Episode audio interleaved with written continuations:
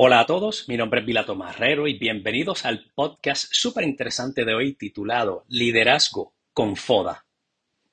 Hoy vamos a explorar estrategias y herramientas para el desarrollo personal y profesional. Hoy hablaremos sobre liderazgo utilizando el análisis FODA o SWOT, como se le conoce en inglés.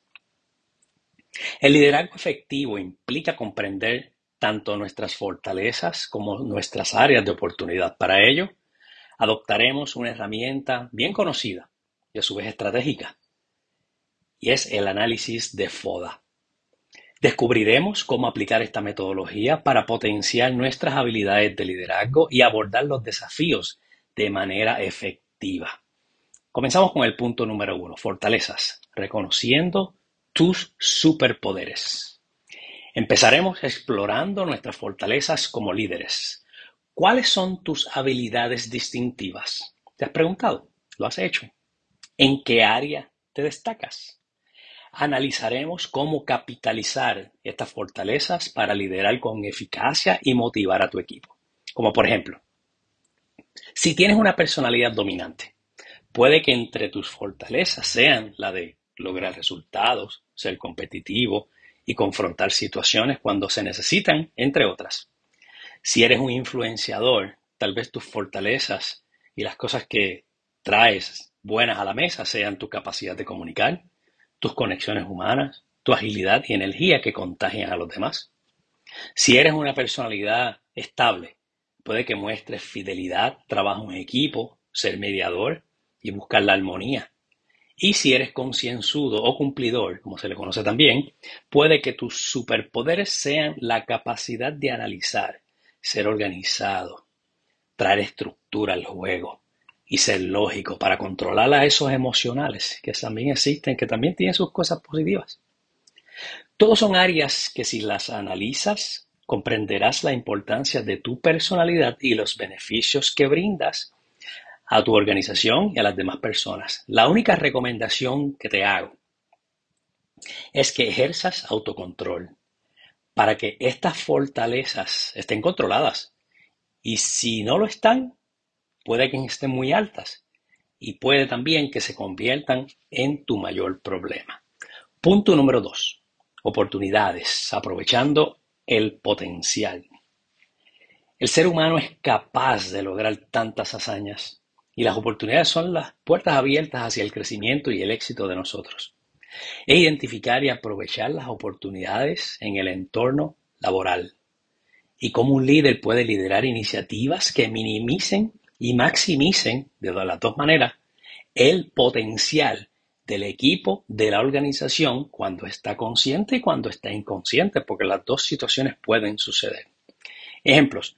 Si conoces tus fortalezas, podrás tomar ventaja de estas oportunidades ya que brindan resultados. Otro lado, si no tienes autocontrol, puede que una oportunidad sea la de trabajar en ella para mejorarla o controlarla.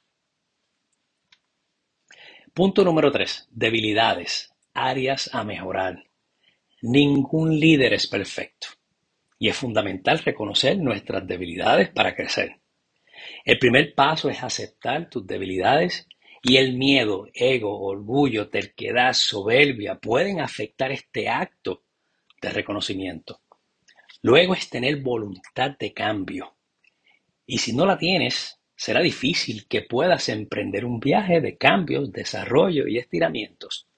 Finalmente, la forma correcta de crecer es abordando y mejorando estas áreas débiles que todos tenemos, ya sea a través de desarrollo personal, la capacitación o la delegación estratégica de tareas.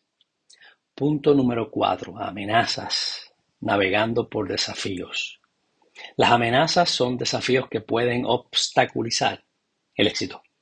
Es interesante este punto ya que muchos identifican o tienden a hacer esa, ese señalamiento de amenazas externas.